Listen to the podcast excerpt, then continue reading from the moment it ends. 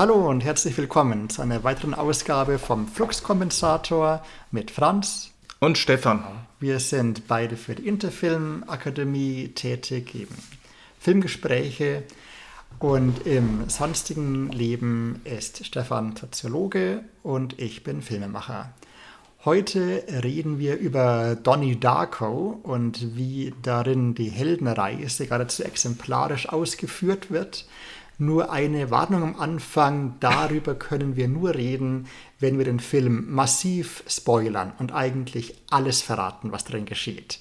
Also wenn ihr ihn noch nicht kennt, und das vorher nicht wissen wollt, dann stoppt jetzt, schaut euch den Film an und kehrt dann zum Podcast zurück. Ja, Donnie Darko ist äh, 2001 erschienen äh, von Richard Kelly, ein äh, Debütfilm, sein erster Langfilm und war lange Zeit ein Geheimtipp, da er es nach seiner Entstehungszeit recht äh, schwer hatte, ähm, in den USA lief er schon ähm, kaum beworben, weil der vielleicht nicht recht wusste, wie er ihn einsortieren soll, welche Genre, welche Schublade. Dann kam auch noch der 11. September, der ähm, für weitere Schwierigkeiten gesorgt hat, dass sogar also die Schriftart des Posters geändert äh, wurde, weil äh, die einen ähm, islamischen Namen trug, die Schriftart, was natürlich keinen Sinn ergab. Ähm, und in Deutschland ähm, kam der Film gar nicht ins Kino. Er lief nur auf dem Fantasy Filmfest. Ähm, damals hatten also einige Leute Glück, ihn auf der Leinwand zu sehen. Seitdem aber ist er öfters im Fernsehen natürlich schon lange auch auf DVD erschienen. Ja, Donnie Darko ähm, war eine erste ähm, Hauptrolle auch für Jake äh, Gyllenhaal, ich glaube, so der Name eigentlich ausgesprochen, der damals noch sehr jung und unbekannt war, hier gemeinsam mit seiner Schwester Maggie spielt, die auch im Film seine Schwester ist. Ähm, aber es waren auch damals schon ein paar große Namen dabei. Äh, Drew Barrymore vor allem, die auch als Produzentin dafür gesorgt hat, dass der Film überhaupt äh, gemacht werden konnte. Patrick Swayze spielt mit, ganz gegen sein Image. Und auch Catherine Ross als äh, Psychiaterin. Ähm, sie war das Mädchen aus der Reifeprüfung. Aber eigentlich geht es ja um Donnie Darko. Ähm, Donnie Darko, dem am Anfang ähm, der gruselige Hase erscheint und ihm erzählt, dass in 28 Tagen die Welt enden wird. Ähm, wenn er nicht schon genügend Probleme hätte, er ist äh, psychisch auffällig, muss Medikamente nehmen, hat schon äh, früher Sachen angestellt und wird nun von diesem Hasen, der immer wieder erscheint, zu weiteren destruktiven Taten angeleitet, bis er selber äh, befürchtet, äh, dass der Hase ihm als nächstes befehlen wird, jemanden zu töten. Ähm, gleichzeitig aber ähm, entdeckt er, dass ähm, es hier um, um, Zeitreisen geht, dass durch ein seltsames Flugzeugunglück sich ähm, quasi die Zeit aufgespalten hat und er nun in einer anderen, einem anderen Universum ist, das schon bald kollabieren wird, eben nach 28 Tagen. Und ähm, dann wird am Ende auch seine ähm, neu gefundene Jugendliebe Gretchen sterben und ähm, um das äh, zu verhindern, opfert er sich quasi selbst am Ende des Films, als die äh, beiden Universen wieder zusammenfinden, um damit ihr Leben zu retten. Das ist, wenn man die etwas verwirrende ähm, Handlung des Films ähm, logisch zusammenfasst. Natürlich lässt es sich auch anders äh, deuten, dass eben das Ganze Donnie Darkos Einbildung ist, da er ja ähm, psychisch äh, krank ist. Ähm, der Regisseur selbst, ähm, der auch der Autor des Films ist, hat ähm, die Sache aber so aufgezogen, als wäre das alles die Wirklichkeit und sich dafür eben der Heldenreise bedient, diese Theorie, ähm, die also gerne auf die alten Griechen äh, zurückverfolgt wird, aber auch dem 19. Jahrhundert entstammt, äh, wie so vieles, ähm, was man für sehr alt hält. Ein kleiner Exkurs. Äh, Donnie Darko ist auch äh, deshalb ein sehr faszinierender Film, weil er unglaublich viel zitiert. Und zwar aus verschiedenen Büchern, Filmen. Und man muss auch mit dazu sagen, die äh, Beteiligten bei Donnie Darko, die sind auch sehr interessiert. Also am Anfang schon äh, wird aus äh, Stephen Kings S gelesen. Am äh, Schluss gibt es da sogar noch eine spannende Anspielung. Ähm, diese, äh, ja gut, diese Handlungen in der Schule, äh, an denen der Hase auch nicht ganz unschuldig ist, sind auch stark beeinflusst von einer Klassenlektüre, die Zerstörer von Graham Greene. Und im Kino werden zwei spannende Filme gezeigt, die beide auch einen relativ kontroversen Hintergrund haben. Einmal die letzte Versuchung Christi äh, von Martin Scorsese, der äh, nicht auf den Evangelien beruht und äh, ja, nach dem Erscheinen von ja, religiös-fundamentalistischen Gruppen ähm, attackiert wurde, Blasphemievorwurf stand im Raum. Und zwar deshalb, weil ähm, Christus ähm, ja, durchaus Zweifel hat. Damit ist er eigentlich der Figur Donnie Darko da nicht äh, unähnlich. Also das vielleicht da auch ein Bezug darauf. Ähm, wahlweise erscheint ähm, Jesus, äh, der Teufel, als Löwe oder als kleines Mädchen. Und ähm, ähnliche Gegner hat ja unser Donnie Darko auch. Also die äh, Figur Jim äh, Cunningham, der äh, Motivationsguru, den Patrick Swayze verkörpert, den entlarvt er ja auch. Und man, ähm, man darf nicht vergessen, er bezeichnet ihn unter anderem auch als Antichrist. Und der nächste Film, der dort gezeigt wird, Evil Dead, Tanz der Teufel, ein von Stephen King hochgelobter Film, ähm, der immer wieder auch in, vor allen Dingen in der Bundesrepublik wegen der angeblich drastischen Gewaltdarstellung ähm, berühmt berüchtigt wurde, also da, wo praktisch ein junger Mann mit äh, Dämonen im Wald konfrontiert wird, darunter auch eigentlich seinen Freunden. Also durchaus auch Handlungen, die der Geschichte von Donnie Darko, ähm, ja, also wo man auch gewisse Parallelen eben sehen, lesen kann. Im äh, Film wird auch einmal das äh, schönste Wort zitiert, Salador, äh, diese, äh, also wie der Linguist äh, ähm, Tolkien, der Verfasser des Herrn der Ringe, auch einmal gesagt hat. Und ein spannendes Filmzitat gibt es dann auch noch.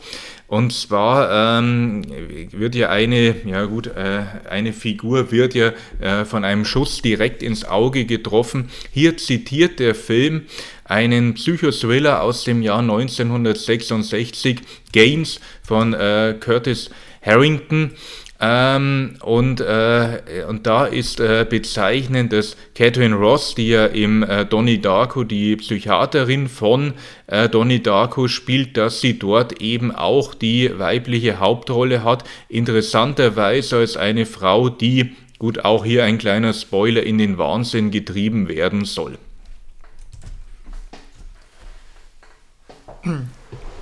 Ja, wie man sieht, Donnie Darko passt natürlich ähm, als Held, der sich auf eine Reise begibt. Es ist natürlich auch ein bisschen eine Coming-of-Age-Geschichte. Äh, Donnie Darko äh, sucht einen Platz in der Gesellschaft, noch dazu eben mit seinen äh, psychischen Schwierigkeiten, die natürlich zum Außenseiter machen. Ähm, das ist einerseits ein wenig äh, problematisch für eine Heldenfigur, weil es die Identifikation ähm, des Zuschauers ähm, erschwert, dass er sich eben auch so irrational immer wieder ähm, verhält. Und ich vermute, dass es zum guten Teil dann eben auch ähm, dem Schauspiel von Jack Gyllenhaal äh, geschuldet, äh, dass man aber eben trotzdem gut nachvollziehen kann, ähm, dass man sich selbst in so einer Situation wohl ähnlich verhalten würde.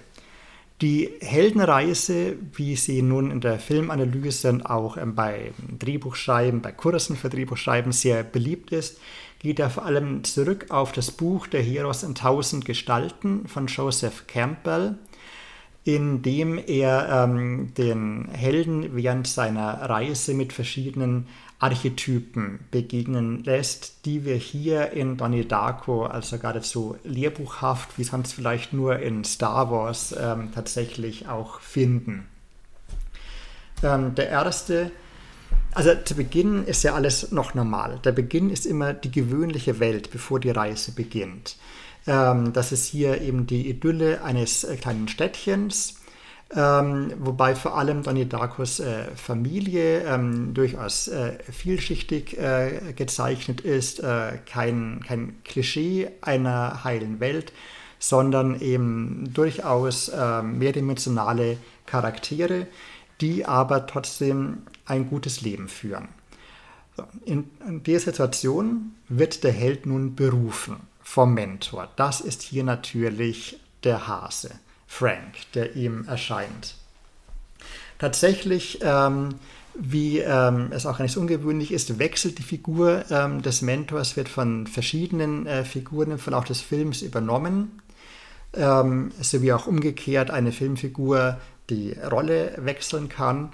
Ähm, hauptsächlich aber ist es hier natürlich ähm, Frank der Hase, die ihn auffordert, auf die Reise zu gehen. Und tatsächlich ähm, etwas anders als üblich ähm, weigert sich Donnie Darko nicht zunächst, ähm, sondern nimmt diese Herausforderung sofort an.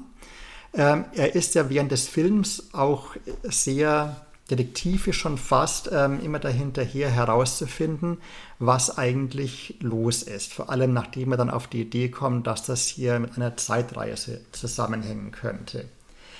Ähm, zunächst aber ähm, leitet ihn ja Frank an, immer ähm, üblere ähm, ja, Taten zu begehen. Und ähm, die erste wirklich große ist, dass er die Schule unter Wasser setzt und äh, dem grotesken Schulmaskottchen der Bulldogge eine Axt in den Schädel rammt. Das kann man also klar als Überschreiten der Schwelle nennen, äh, äh, erkennen, wie es eben Joseph Campbell ähm, benannt hat. Ähm, man hat hier immer wieder auch so Bezüge zu, ähm, zu Superhelden. Donnie Darko klingt ja schon ein bisschen so. Und er bekommt hier von seinem Mentor offensichtlich übernatürliche Fähigkeiten, sodass er die Kraft besitzt, eben eine Bronzestatue, in eine Bronzestatue eine Axt hineinzurammen. Dieser Teil der Reise ähm, ist nun die Zeit für Proben, Verbündete und Feinde. Verbündete sind natürlich äh, Gretchen, das Mädchen, äh, das er kennenlernt. Ähm, Feinde hat er vor allem an der Schule. Ähm, die eine ähm, spießige Lehrerin, der ähm, Klassenbully, der in Pi sagt.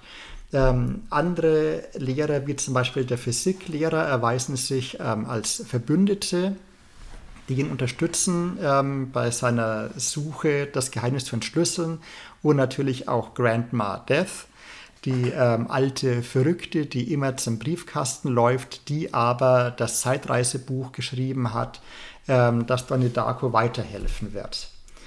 Ähm, in gewisser Weise ist auch Frank ein Verbündeter, da er ja eigentlich äh, versucht, ihn anzuleiten, dass er am Ende die Welt retten kann. In dem Sinn ist Frank geradezu ein, ein Abgesandter des Himmels eben eine Figur, die mehrere Rollen übernimmt. Ähm, ein wenig ist natürlich Frank auch ein Feind. Äh, Donnie Darko attackiert ihn, sticht ihm daher bereits mit dem Messer ins Auge. Das Motiv, das dann ja später mehrfach noch aufgegriffen wird ähm, im Film. Ähm, bis äh, Donnie Darkos Reise eben zum großen Finale führt, die Annäherung an die geheimste Höhle, wie es bei Campbell heißt. Das ist ähm, der Einbruch ähm, bei Grandma Death, ähm, wo er dann wieder auf den Bully trifft, es zum Streit kommt und er dann aus Versehen von Frank ähm, überfahren wird, dem nun realen Frank, dem Freund seiner Schwester, der zur Halloween-Party das Hasenkostüm trägt. Und in der Tat überfährt er Donnie Darko nur deswegen, weil er Grandma Death ausweicht, die wie immer zu ihrem Briefkasten gegangen ist, wo nun Donnys Botschaft an sie drinnen war. Und den hat sie nun und bleibt aber auf der Straße stehen. Also auch hier erfüllt sich quasi ähm, ihr Auftrag, auf den sie all die Zeit äh, gewartet hat. Üblich ist es, auch wenn es auf den ersten Moment äh, seltsam äh, klingt, dass der Held im Finale stirbt und wiedergeboren wird. Das geschieht hier in mehrfacher Hinsicht. Getötet wird zwar Gretchen durch den Autounfall und danach tötet Donnie Darko Frank, aber dadurch ähm, versteht er nicht den Zusammenhang Ähm, er kehrt als ein anderer zurück. Er trägt ähm, die tote Gretchen in seinem ähm, Halloween-Kostüm, das ähm, ein Skelett zeigt, äh, wie die Braut über die Türschwelle zurück nach Hause. Also sie feiern quasi im Tod Hochzeit. Und als nun die 28 Tage ablaufen und die beiden Universen wieder zusammenfinden, erkennt äh, Donnie Darko, dass er selber sterben muss, um all diese Handlungen zu verhindern, damit am Ende nicht Gretchen ähm, stirbt. So bleibt ihm zwar hier die sonst übliche Erlösung und Belohnung versagt, aber dafür erhalten sie eigentlich alle anderen Figuren im Film. Gretchen natürlich, die leben darf, aber auch alle anderen sieht man ähm, aus dieser Nacht ähm, etwas verwandelt erwachen. Sogar äh, Cunningham scheint äh, seine Taten zu bereuen, auch die Lehrerin äh, wirkt verändert, sodass also die Auflösung, ähm, die übliche Heldenreise hier ein bisschen variiert. Auf jeden Fall weil ähm, Donnie Darko ist ein sogleich unheimlicher, komischer und vor allen Dingen auch trauriger Film. Also das ist natürlich, so wird man dann am Ende auch als Zuschauer zurückgelassen, eigentlich mit ein, man muss ja sagen, trotz allen, also bei der Tragik ein, äh, äh mit versöhnlichen Momenten, also wo im Grunde da wieder äh, etwas hergestellt wird und da erinnert Donnie Darko mich sehr stark an an Westernhelden, also die vielleicht jetzt nicht unbedingt sterben, aber, aber weggehen. Also so ein bisschen wie mein großer Freund Shane nach dem Finale, obwohl der kleine Junge ja so gern will, dass er bleibt, aber er reitet davon. Ähm, da ist eben das äh, Motiv, dass äh, Shane ja, dass er in einer zivilisierten Welt Gewalt angewandt hat, was eigentlich im Grunde ähm, so ähm, ja, von der Gesellschaft auch nicht unbedingt akzeptiert ist.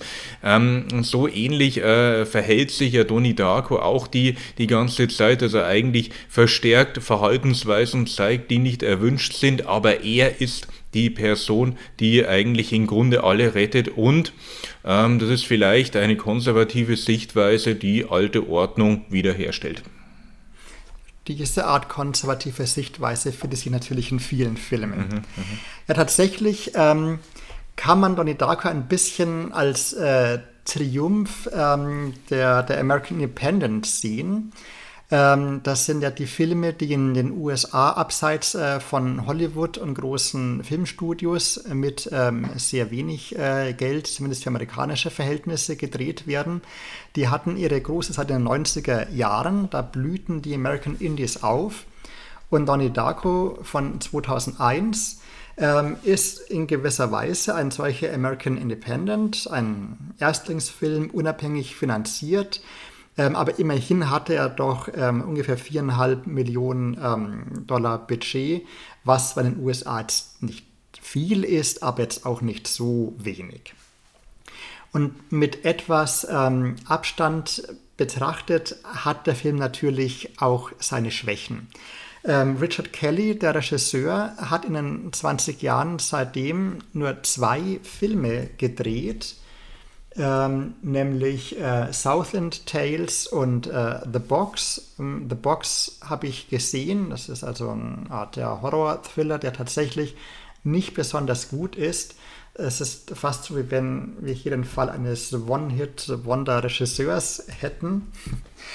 ähm, aber auch Danny Darko schwankt ein bisschen, ähm, wie er geschrieben ist. So differenziert eben die Familie ausgestaltet ist. Man kann zum Beispiel erkennen, ähm, dass Donnie Darkos Vater ähm, als Kind, ihm, wo das Jugendliche ihm wohl ähnlich war, wohl auch äh, psychische Auffälligkeiten äh, hatte, was natürlich auch ähm, die Rolle Donnie Darkos als Auserwählter ein bisschen in Frage, in Frage stellt und doch eben das Ganze ein wenig als äh, Ausdruck seiner Fantasie wirken lässt. Ähm, seine Gegenspieler sind ähm, doch recht eindimensionale ähm, Gestalten. Ähm, die, ähm, die reaktionäre Lehrerin, damals noch selber eine Außenseiterfigur an der Schule. Heute muss man natürlich sagen, die Realität hat äh, diese Figuren in den USA an Schlichtheit inzwischen überboten. Ähm, auch der Schulbully ähm, ist halt eine ganz äh, übliche ähm, Figur. Und äh, Chris Cunningham, der, der Lifestyle-Guru, äh, ist also sogar Kinderschänder, um ihn also ganz klar als böse zu markieren. Das sind alles Figuren, die nur ähm, böse sind.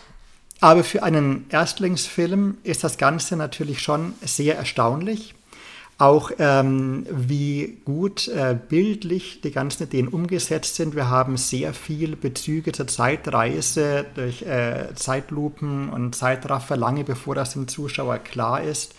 Und ähm, die, die Visionen, die Donnie Darko hat, die oft eben ähm, wie Wasser wirken, Wasser, das Symbol für das Unbewusste, insbesondere wo er quasi die Zeitschläuche vor den anderen Menschen ähm, sieht ähm, ist schon sehr eindrücklich, wenn man, ähm, nicht nur wenn man das erste Mal sieht, das sind wirklich sehr gute ähm, visuelle Ideen dafür gewesen, sein eigener Zeitschlauch, der ihn dann zum Versteck der Pistole seines Vaters führt, wo man dann auch schon sich denken kann, diese Pistole wird eingesetzt werden.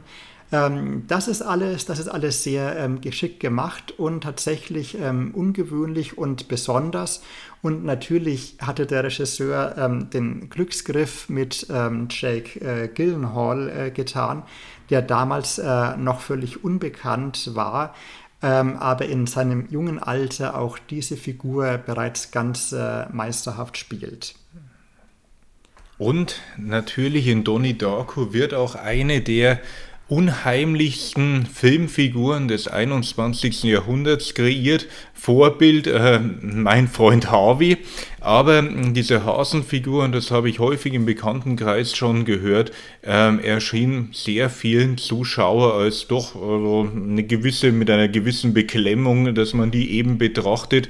Und man muss sich ja doch irgendwie, äh, also diese, also Gott, diese, äh, auch wenn der oft in grotesken äh, äh, Form eben auftritt im Kino zum Beispiel, äh, ja, ähm, ist er doch äh, eben ein, ja gut, eine Figur, die beim Zuschauer ein gewisses Unwohl eben doch hervorruft auch.